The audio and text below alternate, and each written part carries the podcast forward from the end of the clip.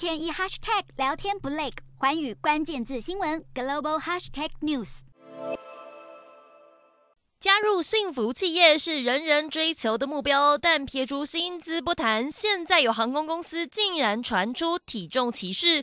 中国海南航空这个月初向公司的空服员发布通知，规定空服员若超过标准体重百分之十，就要立即停飞。这份通知内表示，如果空服员的体重超出百分之五，但未满百分之十，会先给予三十天的自我减肥期，并且每周接受体重监控。但一旦被发现体重超过百分之十，就要立即停飞。民航相关人士指出，这个规定是中国业界内的首创。律师则认为，海南航空此举涉嫌就业歧视，一旦闹出纠纷，就很难获得法院支持。